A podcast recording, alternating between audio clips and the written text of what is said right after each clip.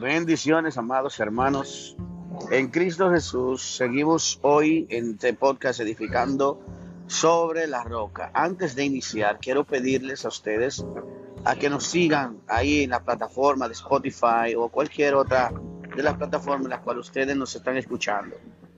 Queremos que nos den a seguirnos para que las notificaciones les, les lleguen a todos sobre los temas que cada día hacemos para que estén al tanto, para que estén actualizados de los temas y a la vez tengan acceso a todos los temas que hemos realizado.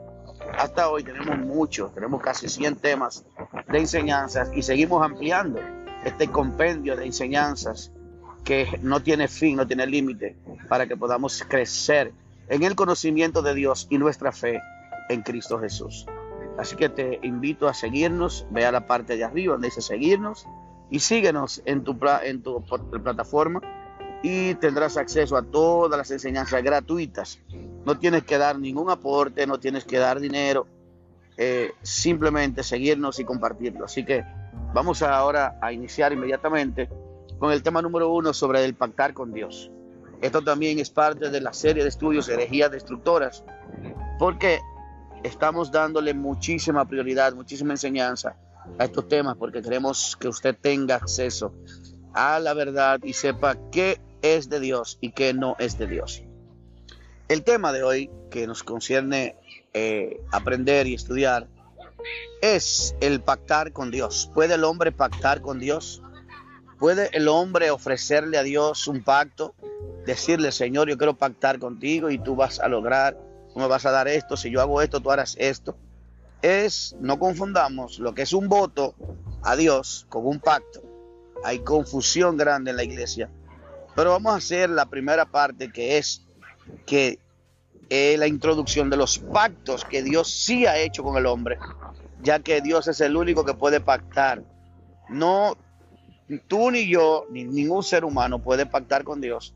Si vas y estudias o escuchas el tema anterior sobre la introducción de este tema, vas a aprender y vas a estar al tanto, vas a estar actualizado sobre el por qué el hombre no puede pactar con Dios. Así que ve al estudio anterior, que es la introducción del pactar con Dios. Y se llama ¿Puedo pactar con Dios? El tema. Bueno, seguimos. Dios y Adán. El primer pacto que Dios establece fue con Adán. Lógicamente, Adán fue el primer hombre que existió. Dios le entregó todo en sus manos, menos una sola cosa, la cual estaba reservada solo para el dueño. ¿Cuál era esa cosa que estaba reservada para el dueño? ¿Quién era el dueño de todas las cosas? Dios. Fue el que creó todo, Él es el dueño de todo y lo puso al hombre como el Señor de todas las cosas, pero le dio unas condiciones. Vamos a ver, ¿cuál era la condición? Le dijo, mira, de todo árbol podrás comer, menos de este árbol del huerto no podrás comer no podrás comer, porque el día que de él comieres, ciertamente morirás, dice la palabra de Dios. Bendito Dios. Y ponemos una vez más sobre la historia introductiva de José y Potifar. Potifar le entregó todo el gobierno y señorío de su casa, menos una sola cosa que estaba reservada para su dueño, su esposa. No la podía tocar y claro, esto no pasó. Como culpa de José no fue, este no pecó a diferencia de Adán, este no tuvo las consecuencias de su pecado, sino como, sino las, como parte del proceso de Dios. Lo que José vivió no fue parte de la consecuencia, sino fue parte del proceso de Dios para llevarlo al lugar más alto de toda la nación, Egipto. Este era el plan de Dios para José. Dios, desde la posición que éste tenía en la casa de Potifar, no podía cumplir su propósito, que era mucho mayor que el que él hubiera podido desempeñar desde la casa de Potifar, desde la posición que José tenía ante Faraón, hasta Potifar estaba bajo la autoridad de José. Y esto está claro, amado. Faraón lo puso como segundo, solo él podía estar. Las decisiones que José tomaba, solo Faraón la podía contradecir o la podía, la podía detener.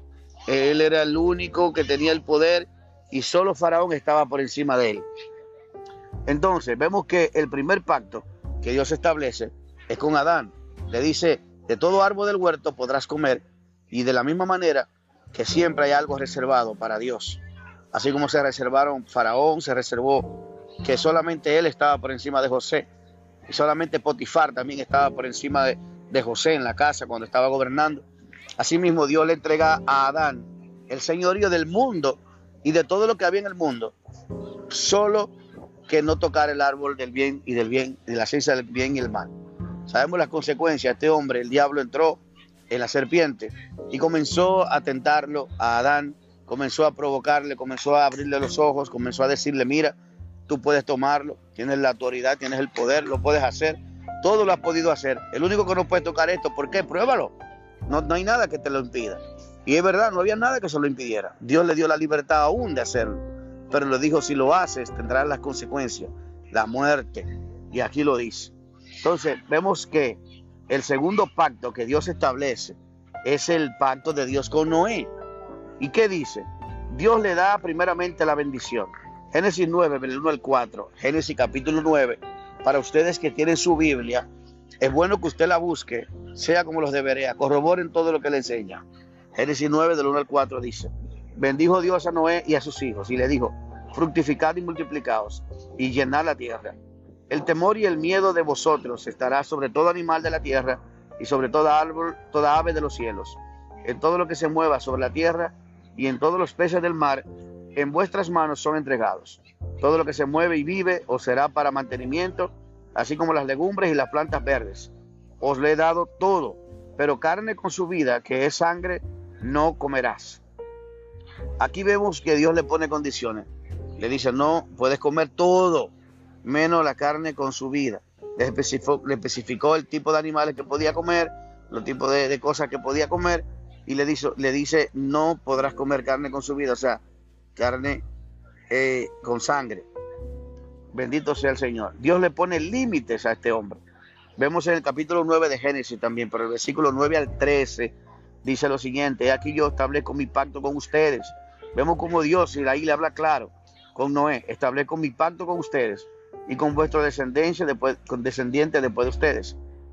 Y con todos los seres, con todo ser viviente que está con ustedes, aves, animales y toda bestia de la tierra que está con ustedes, desde todos los que salieron del arca hasta todo animal de la tierra, estableceré mi pacto con ustedes. Está diciendo Dios ahí. Y no exterminaré ya más toda carne con aguas de diluvio.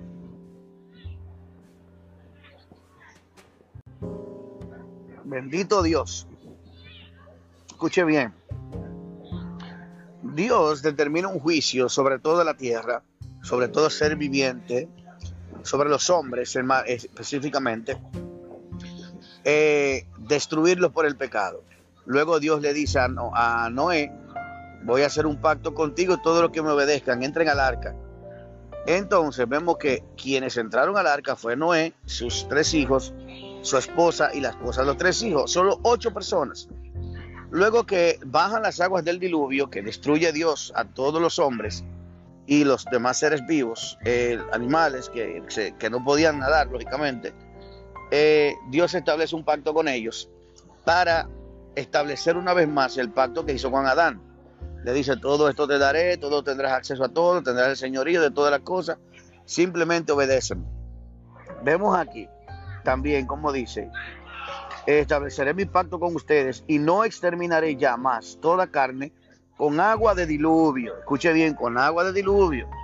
No habrá más diluvio para destruir la tierra. Y dijo Dios, esta es la señal del pacto que yo establezco entre mí y ustedes y todo ser viviente que está con ustedes por los siglos perpetuos.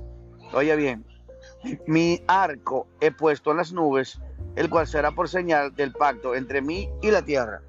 Dios establece un, pacto y la señal de ese pacto era el arco, el arco iris que nosotros conocemos.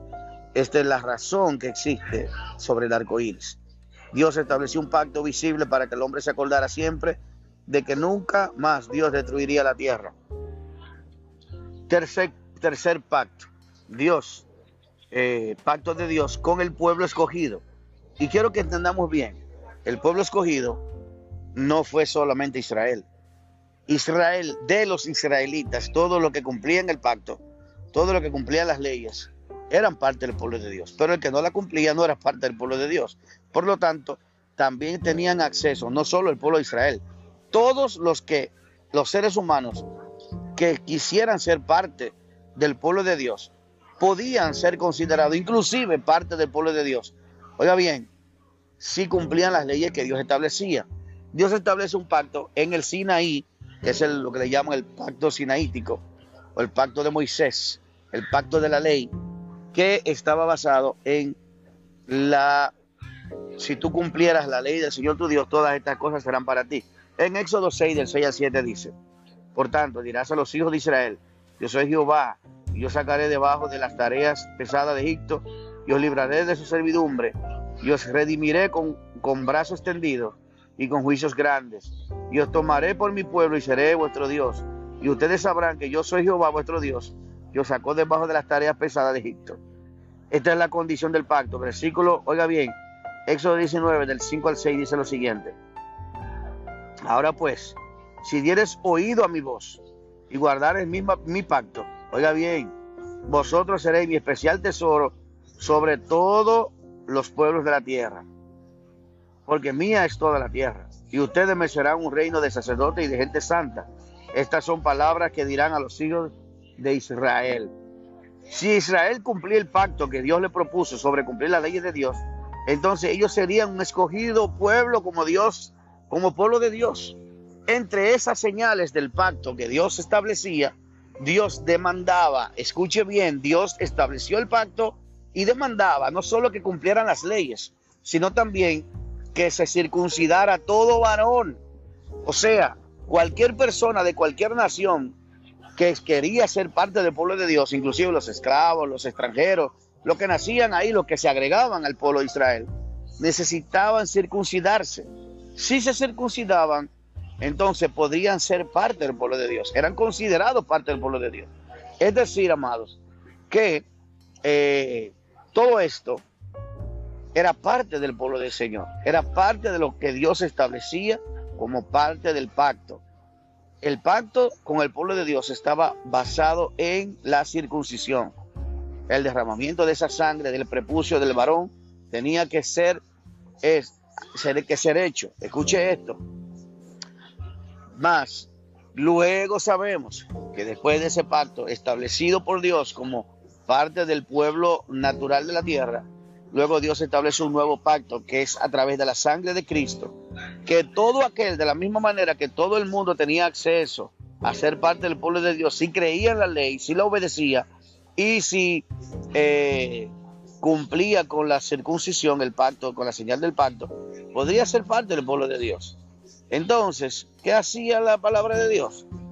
Que ahora establece Cristo un nuevo pacto, dice, este es el nuevo pacto en mi sangre, que con ustedes y con muchos, el nuevo pacto con muchos, dice.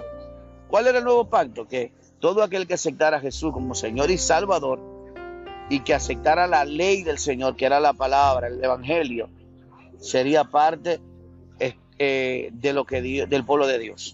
Necesitaba cumplir, escuche bien, la palabra de Dios. Para tú ser parte del pueblo de Dios, necesitas, necesitamos cumplir la ley de Dios que es el Evangelio. Oiga bien, y necesitamos creer en Cristo. Cristo debe de ser. Tenemos que tener la sangre de Cristo, el pacto de Cristo. ¿Y cómo yo lo tengo? Bueno, yo recibo como bueno y válido el sacrificio de Jesús, entendiendo que Él murió por mí en mi lugar y haciendo, viviendo la vida que Jesús vivió. ¿Cuál es? Estableciendo el Evangelio como la prioridad en mi vida, estableciendo el Evangelio, el amor, el amor al prójimo. ¿Cuál es el Evangelio? Amar a Dios sobre todas las cosas. Oiga bien, amar a Dios con toda tu mente, con toda tu corazón y toda tu fuerza. Es el Evangelio. Y al prójimo como a ti mismo. Esa es la palabra que tú y yo te estamos comprometidos con Dios. Si tú te comprometes con esa ley, con esos dos mandamientos, amar a Dios sobre todas las cosas y al prójimo como a ti mismo, y crees en Cristo como el Señor, que Él es Dios, reconoce que Él es Dios y reconoce que Él perdonó tus pecados porque tienes que arrepentirte. Hebreos Hechos 3.19 dice, arrepentidos y convertidos para que sean borrados vuestros pecados. No simplemente creer, tenés que arrepentirte. Tienes que decirle, Señor, perdóname, me siento mal, te he fallado, he, hecho cosas malas delante de ti. He hablado mentira, he fornicado, he adulterado en mi mente, en mi corazón lo he hecho de manera física. he hecho cosas desagradables, eh, no perdono fácil a mis enemigos, te pido que me perdones, que me ayudes a perdonar. Tenemos que practicar ese, ese evangelio, perdonar a los que nos ofenden, perdonar y amar, no solamente a nuestros, a nuestros amigos, también a nuestros enemigos. Ese es el evangelio. Eso es lo que Dios demanda, eso es lo que Dios quiere. Así que tenemos que hacerlo creyendo en Cristo Jesús. Bendiciones, amados. Así que queremos que ustedes sigan en esta otra parte edificando sobre la roca. Bendiciones.